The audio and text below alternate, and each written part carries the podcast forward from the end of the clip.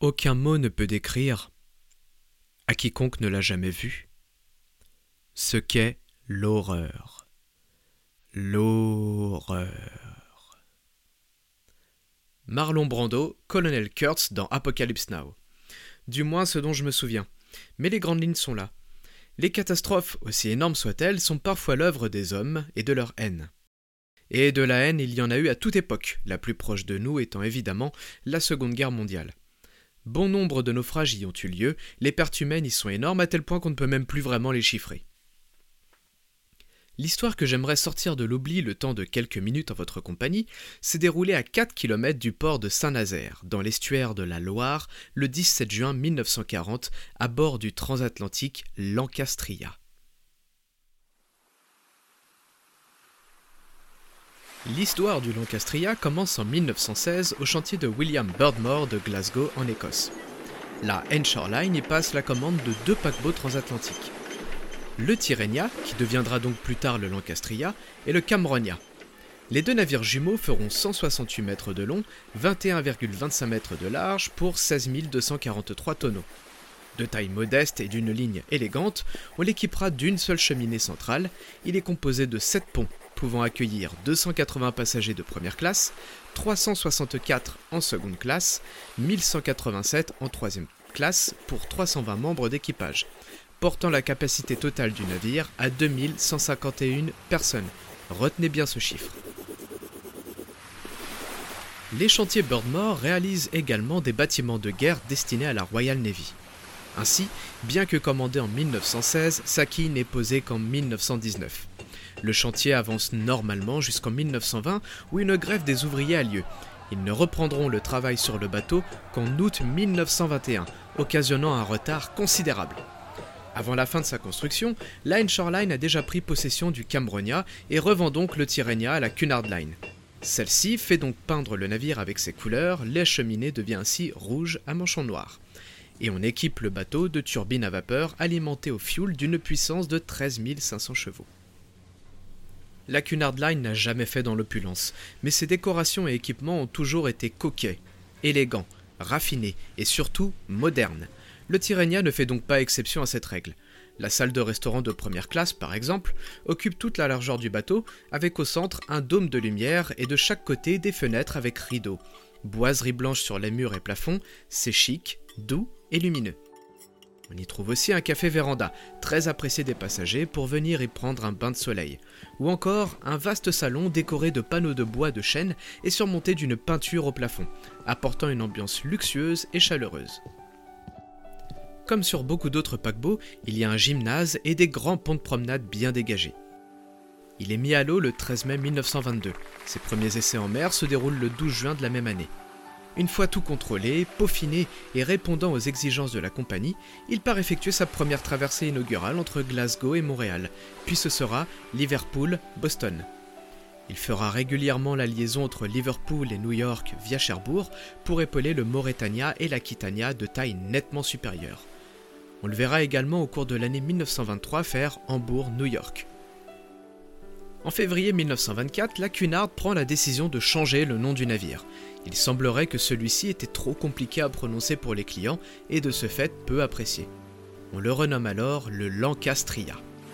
Sa carrière se déroule alors sans encombre. C'est un navire apprécié des passagers et réputé agréable et paisible. Sur le Lancastria, on prenait son temps.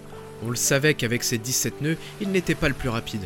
Mais qu'importe, on savait y passer du bon temps. Un orchestre jouait, l'équipage organisait des jeux, on se laissait porter dans l'insouciance de ces belles années 20. Ainsi, entre 1924 et 1930, le Lancastria effectue 55 traversées jusqu'à New York. Après le crash de 29, comme les réservations sont en baisse, on le met sur les liaisons de la Méditerranée. C'est alors qu'on décide assez vite de faire de lui un navire de croisière de luxe. On rajeunit ses équipements et on l'envoie vers les Bahamas, Tanger, Gibraltar, les fjords de Norvège. En quelques occasions, il retourne vers New York, et c'est d'ailleurs pendant l'une de ses traversées que le 22 octobre 1936 exactement, il s'échoue sur un banc de sable à cause de mauvaises conditions climatiques.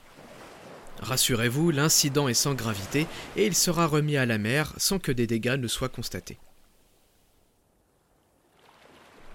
Et ainsi se passent les années 30, jusqu'en 1939, où le monde, une nouvelle fois, bascule dans la guerre, plus précisément le 3 septembre, où l'Angleterre et la France déclarent la guerre à l'Allemagne nazie. Ce n'est qu'en mars 1940 que le Lancastria est réquisitionné pour être transformé en navire de transport de troupes. On le peint alors en gris, on l'équipe de deux canons anti-aériens sur la proue sur la poupe, et il commence ses trajets en Atlantique du Nord, transportant dans ses cales des soldats épuisés et démoralisés par la rapidité des troupes allemandes et de leur blitzkrieg que le gouvernement anglais a décidé de rapatrier. Entre le 26 mai et le 4 juin 1940 a lieu l'opération Dynamo à Dunkerque, au cours de laquelle 340 000 soldats sont évacués dans des conditions désastreuses et sous le feu incessant des Allemands qui ont progressé en France à une vitesse fulgurante, ne rencontrant que peu ou pas de résistance, ou bien rien de bien méchant pour le rouleau compresseur allemand. Cette retraite est considérée comme une victoire afin de maintenir le moral des troupes. Même si la majeure partie des soldats anglais sont de retour en Angleterre, il leur reste encore 150 000 à évacuer au plus vite. Le nord de la France étant maintenant sous domination allemande, ordre leur est donné de se masser sur les côtes de l'ouest de la France. Le 4 juin, le Lancastria arrive à Liverpool où il est placé en cale sèche pour une révision. On profite de cet arrêt pour donner des permissions à l'équipage pour qu'ils puissent profiter de leurs proches et se reposer. Il est important de se plonger dans ces années sombres et de comprendre que le moral était rudement bas. Les mauvaises nouvelles étaient quotidiennes. Les troupes sont en déroute et se replient. Des navires marchands et militaires coulaient les uns après les autres, torpillés par les sous-marins allemands qui venaient jusque dans les eaux anglaises. Les membres d'équipage ne connaissaient jamais à l'avance leur destination. Elles étaient données au dernier moment. Les navires devaient donc être constamment pleins de carburant et prêts à partir et c'est précisément ce qui se passera en ce 14 juin. Le second capitaine du Lancastria, Harry Grattage, se rend au bureau de la Cunard pour déposer des congés. Aussitôt arrivé, on l'informe qu'il doit immédiatement retourner sur le Lancastria et rappeler tout l'équipage. Le navire doit quitter le port à minuit et sa mission n'est pas encore connue. À bord, le chef mécanicien prépare les machines. On envoie des télégrammes et on passe des messages via les haut-parleurs de Liverpool pour que son équipage regagne le navire. On remplit le Locastria de 3000 tonnes d'huile réparties dans deux cuves de 1500 litres et on vérifie que ces cuves à fuel soient bien pleines. Tout l'équipage est présent et le Lancastria quitte une dernière fois le port de Liverpool avec le capitaine Sharp à sa barre en direction de Plymouth où il doit se rendre sans plus de détails. Il jette son ancre en rade de Plymouth le dimanche 16 à 7h du matin des fonctionnaires montent immédiatement à bord pour évaluer sa capacité de logement des troupes. Ceci étant fait, on lui donne l'ordre de rejoindre Brest en compagnie du Franconia. Sans perdre plus de temps, ils s'exécutent et arrivent au large de Brest dans l'après-midi. Ils aperçoivent alors des grandes colonnes de fumée qui montent haut dans le ciel. Les dépôts de carburant ont été bombardés par l'armée allemande. Le destroyer britannique HMS Highlander, présent dans la zone, contacte alors le Lancastria et le Franconia pour leur dire de faire route vers le sud en direction de la baie de Quiberon. Les deux transatlantiques longent donc les côtes françaises. En début de soirée, alors qu'ils ont presque atteint leur destination, un avion allemand descend du ciel et largue quatre bombes. L'une d'entre elles touche le Franconia. Celui-ci subit de gros dégâts et n'est plus en capacité de finir sa mission. Il jette l'ancre dans la baie de Quiberon et attend une escorte qui doit le ramener vers Liverpool. Un chalutier se dirige alors à bord du Lancastria et informe le capitaine Sharp qu'il doit faire route vers Saint-Nazaire. Le Franconia souhaite bonne chance au Lancastria et celui-ci fait alors route vers son destin. Toute lumière éteinte pour ne pas être vu dans la nuit qui s'installe.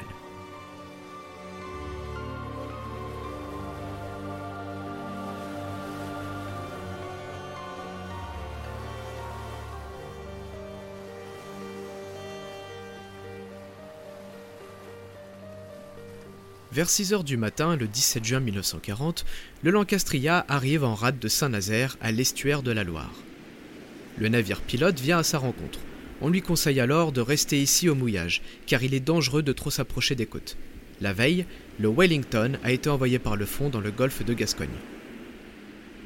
Le Lancastria est alors à environ 4 km au large du port de Saint-Nazaire, et il n'est pas seul dans la zone. D'autres navires, commerciaux ou militaires, sont présents pour évacuer les troupes massées depuis plusieurs jours dans le port. L'évacuation a débuté la veille, des petits bateaux sont chargés d'effectuer les navettes entre le port et les navires au mouillage. L'état-major anglais estime qu'environ 40 000 hommes sont massés à Saint-Nazaire en attente d'être évacués. Ajoutez à cela les troupes canadiennes, tchécoslovaques et polonaises qui arrivent par camions entiers ainsi que des civils belges. Vous obtenez donc dans les rues de Saint-Nazaire une véritable débâcle. Des convois arrivent de partout, les véhicules sont abandonnés sur la route, formant des colonnes interminables de bouchons. Les soldats devant se contenter du strict minimum pour embarquer sur les navires surchargés abandonnent leurs cantines sur les trottoirs, dans le port, ou distribuent leurs quelques effets personnels aux badauds assistant à ce triste spectacle. La matinée est fraîche et ensoleillée. La mer promet d'être calme pour le retour. Il est aux alentours de 7h30 et les premières navettes chargées de soldats voguent en direction du Lancastria. Le second capitaine Grattage s'attelle alors à préparer le navire. Les premières unités à monter à bord sont celles de la Royal Air Force. D'abord 200 soldats, puis 800, si bien qu'en début d'après-midi, ce sont environ 1000 soldats qui sont massés dans les cales du Lancastria, paillasse contre paillasse. Les officiers et sergents, eux, sont logés dans les cabines du paquebot. Mais ne vous y trompez pas, elles sont toutes aussi surchargées. 8 personnes pour 3 couchettes par exemple. Qu'importe, demain ils seront de retour en Angleterre. Un petit déjeuner est servi dans le restaurant. Jus de pamplemousse, lard, pain grillé, café. Pendant que certains s'y pressent, d'autres se ruent vers le coiffeur. Les salles de bain sont elles aussi prises d'assaut. On y redécouvre alors son visage dans un miroir et les soldats retirent cette épaisse barbe de leurs joues. La matinée passe et le Lancastria se remplit de plus en plus. 2000, 3000, 4000, 5000.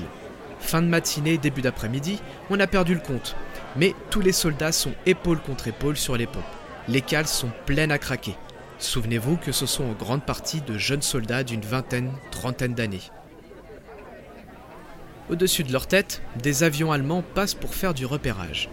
Les troupes ennemies ne sont qu'à une quarantaine de kilomètres du port de Saint-Nazaire. Il est alors aux alentours de 15h35. On estime qu'environ 7000 à 9000 soldats et quelques civils sont massés sur les ponts du Lancastria qui est, rappelons-le, prévu à la base pour accueillir 2500 passagers. Un destroyer présent près du Lancastria dit au capitaine Sharp que s'il estime qu'ils ne peuvent plus faire monter plus de soldats, il peut donc appareiller, mais il sera seul et sans escorte. La taille du Lancastria fait de lui une cible facile pour l'aviation allemande. 15h38.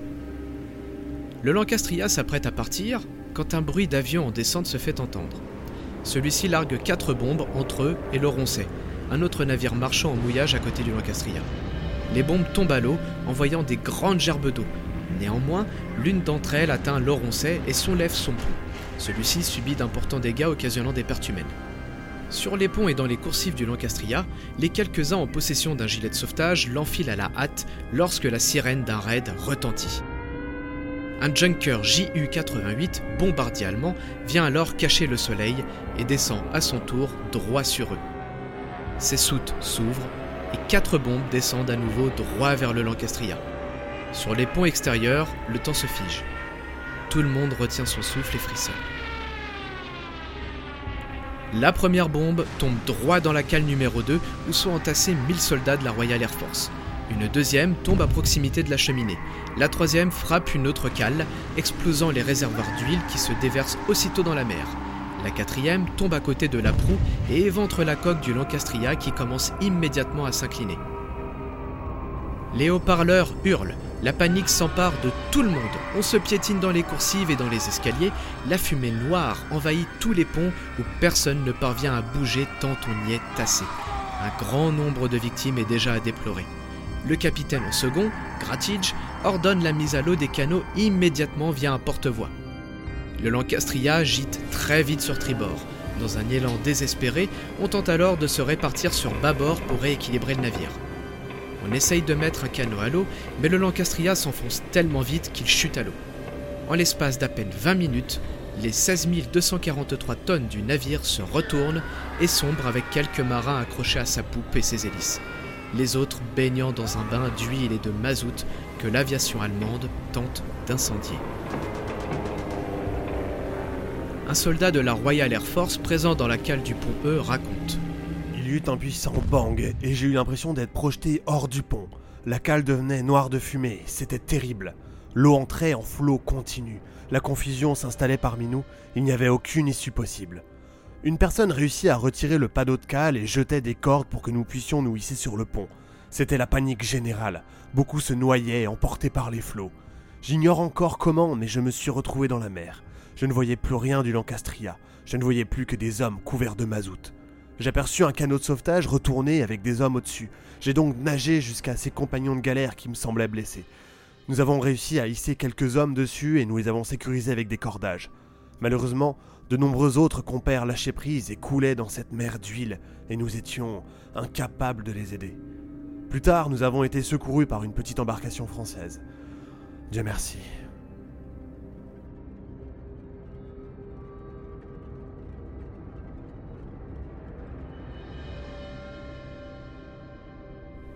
Un autre témoignage d'un marin canadien membre d'équipage du Lancastria. Autour de 15h, j'étais de quart dans l'équipe de sécurité qui se trouvait sur le pont. Le capitaine Sharp me demanda d'aller avec mon compagnon vérifier le nombre de personnes embarquées. L'évaluation était de plus de 7000, ne comprenant pas l'équipage qui totalisait 450 personnes. À ce moment-là, le capitaine Sharp était à la passerelle. Le second capitaine, M. Gratridge, M. Roberts et moi-même étions à la barre pendant que nous étions prêts à virer notre ancre. Cependant, le capitaine attendait une escorte, car non seulement nous étions soumis à des attaques de jour, mais nous savions qu'il y avait des sous-marins allemands dans le golfe de Gascogne, donc dans le secteur. À 3h30, le second capitaine, pensant qu'il faudrait un certain temps avant d'avoir une escorte, s'approche de moi et me demande d'appeler la relève pour le quart suivant. La vie de bord continuait. C'était la routine. J'étais dans les quartiers de l'équipage quand la première bombe heurta le panneau de cale numéro 2. Cette cale où se trouvaient environ 1000 hommes de l'armée de l'air. Tous ces gens étaient postés dans cette cale. Je doute qu'il y ait eu des survivants. L'explosion m'a éjecté vers le haut et je me suis retrouvé dans la coursive, atterrissant sur une courte distance vers l'avant du navire à proximité de la descente. Celle-ci était bloquée par un des marins du Lancastria qui était blessé. Je l'ai aidé à rejoindre le pont avant car personne ne s'approchait de lui. Je suis revenu à la passerelle où le capitaine donnait l'ordre au Bosco de libérer les canaux de sauvetage et les sortir. L'équipe de tribord était déjà à libérer les canaux quand une nouvelle attaque frappa la machine, tuant un officier et le Bosco. Un avion ennemi laissa tomber trois bombes, dont une juste au-dessus du mât antérieur. L'une d'elles semblait être tombée dans la cheminée, l'autre vers la moitié du navire, et la troisième à l'extrémité du pont. Ce sont ces bombes qui sans aucun doute sont tombées dans les cuves à carburant, libérant du mazout et de l'huile. Le Lancastria a pris de la gîte sur tribord. Il nous était presque impossible de rester debout sur le pont. Ça devenait très difficile pour l'équipage de larguer les canaux de survie. Certains canaux restaient bloqués sur leur bossoir ou ils tombaient dans la mer. Le paquebot descendait très vite. Ensuite, le Lancastria s'est retourné sur bâbord, le capitaine a ordonné d'abandonner le navire, et le second capitaine et moi-même nous étions à nous tenir le long de la passerelle. Il s'est tourné vers moi et m'a dit Nous devons y aller.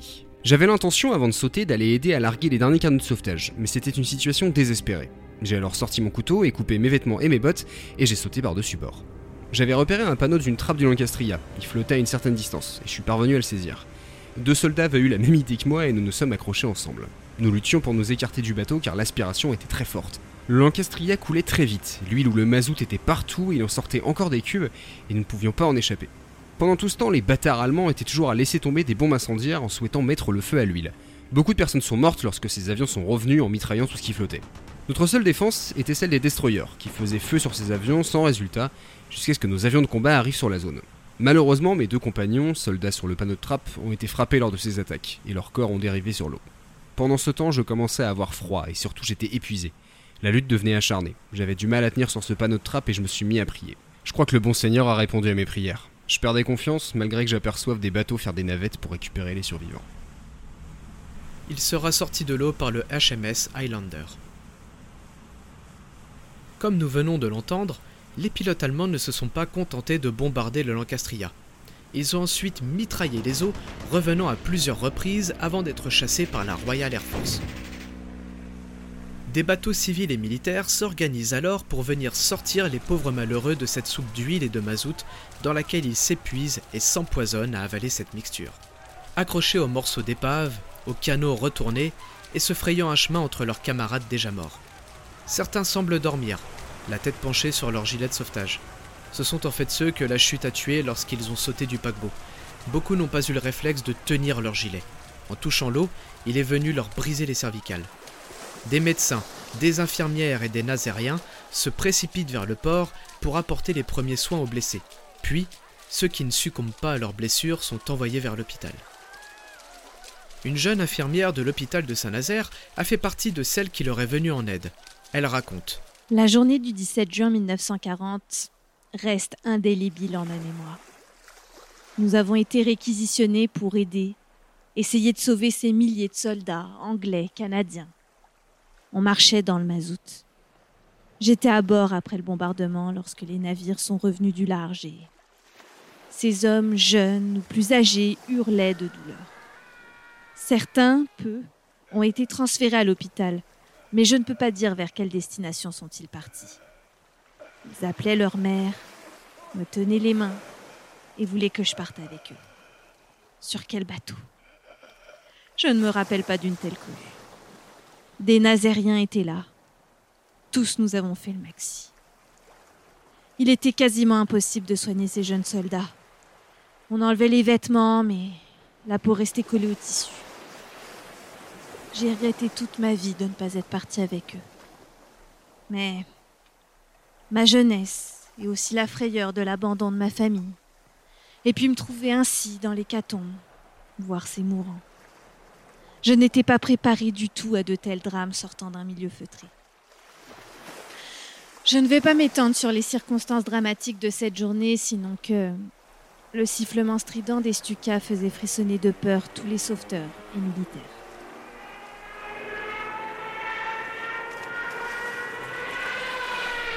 À leur réveil à l'hôpital, certains seront faits prisonniers par les Allemands. D'autres parviendront à s'échapper, aidés par le corps médical. Moins de 2500 hommes seront rescapés, pour 7000 à 9000 personnes présentes à bord. Vous rendez-vous compte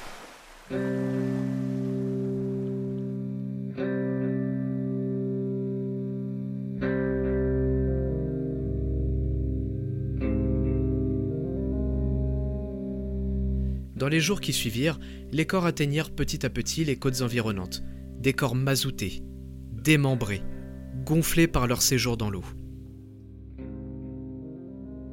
Les corps se sont répandus au fil des semaines sur toutes les côtes autour de Saint-Nazaire, en Bretagne, en Vendée, île d'Oléron, île de Ré, jusqu'à Brest ou Soulac, même six mois après.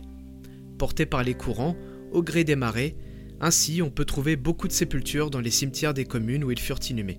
Évidemment, peu étaient identifiables. Le capitaine Sharp survivra à ce naufrage. L'ironie du sort veut que le 12 septembre 1942, alors aux commandes du Laconia, au large de l'île de l'Ascension, son paquebot est torpillé par un sous-marin allemand. Voyant son navire sombrer rapidement, il a organisé l'évacuation des civils, puis dans les dernières minutes, certains disent l'avoir vu se diriger vers ses quartiers et s'enfermer, sombrant alors avec son navire.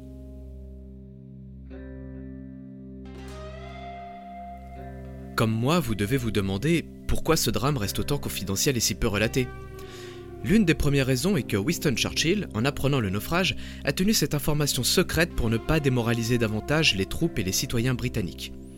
Un article ne paraîtra dans la presse anglaise que bien plus tard, en parlant seulement de 2500 morts. Churchill lui-même, dans ses mémoires, avancera le nombre de 4000. Les documents du naufrage sont classés secret défense pour 100 ans. Il faudra donc attendre 2040 pour en apprendre davantage. Une autre cause de ce silence, de cet oubli, ou du fait qu'il soit passé au second plan pour les Nazériens, est que dans les années qui ont suivi, la ville a été entièrement détruite par la guerre. La population avait fui. À leur retour, tout était à reconstruire. Alors, même si en longeant le port, certains se souvenaient du 17 juin 40, elle restait noyée dans cette masse de souvenirs horribles qui ont suivi.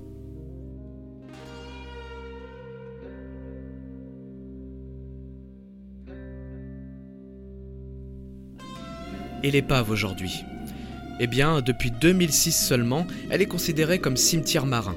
Beaucoup de corps se trouvent encore dans l'épave. Une bouée portant son nom matérialise l'endroit.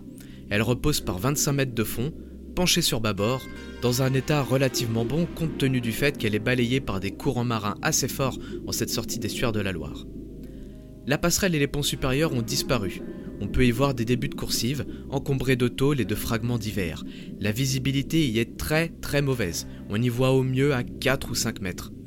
À l'avant, on y voit encore son guindeau et le panneau de cale est grand ouvert, laissant notre vue se perdre dans le noir des entrailles du transatlantique. L'intérieur n'a jamais été exploré.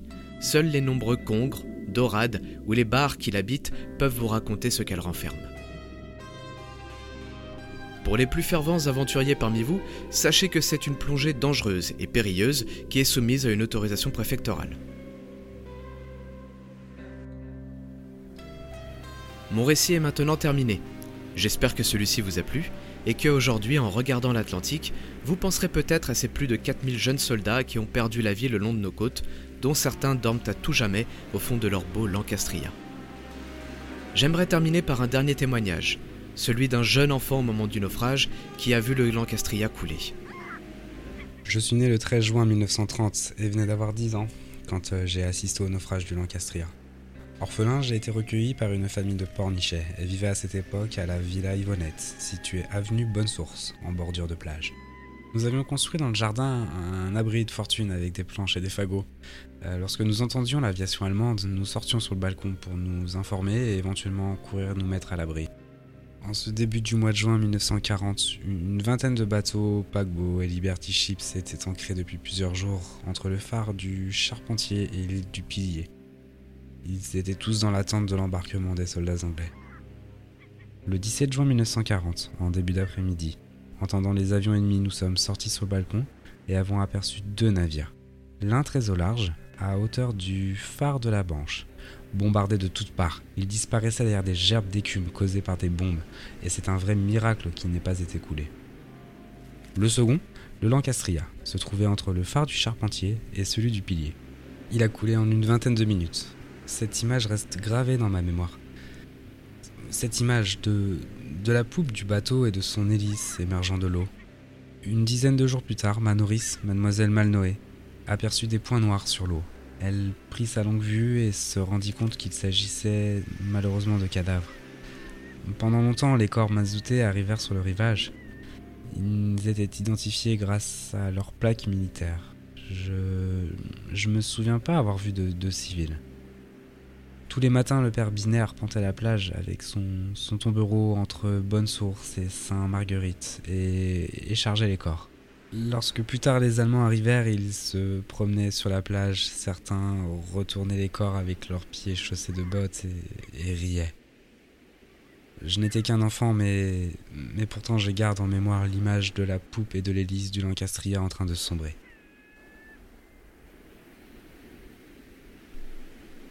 Afin de réaliser cet épisode, je me suis beaucoup aidé du site lelancastria.com où Yves Beaujuge y a regroupé énormément de documents concernant l'histoire du paquebot, ainsi que beaucoup de témoignages de survivants ou de témoins dont vous avez pu entendre quelques extraits aujourd'hui. Si vous avez des commentaires, des remarques ou des informations à me faire parvenir, vous pouvez m'écrire à le cimetière de l'océan à gmail.com tout attaché, je lirai votre mail avec plaisir. Je vous invite également à rejoindre la page Facebook et Instagram Le Cimetière de l'Océan, j'y poste des photos afin d'illustrer mes récits. Il me reste donc à vous dire à bientôt j'espère, d'ici un mois, pour un autre récit de naufrage ou une histoire sur un transatlantique. Je remercie chaleureusement Clément Laloze, Manuel Perreux, Julien Colten et Jessica Leb pour leur participation à cet épisode.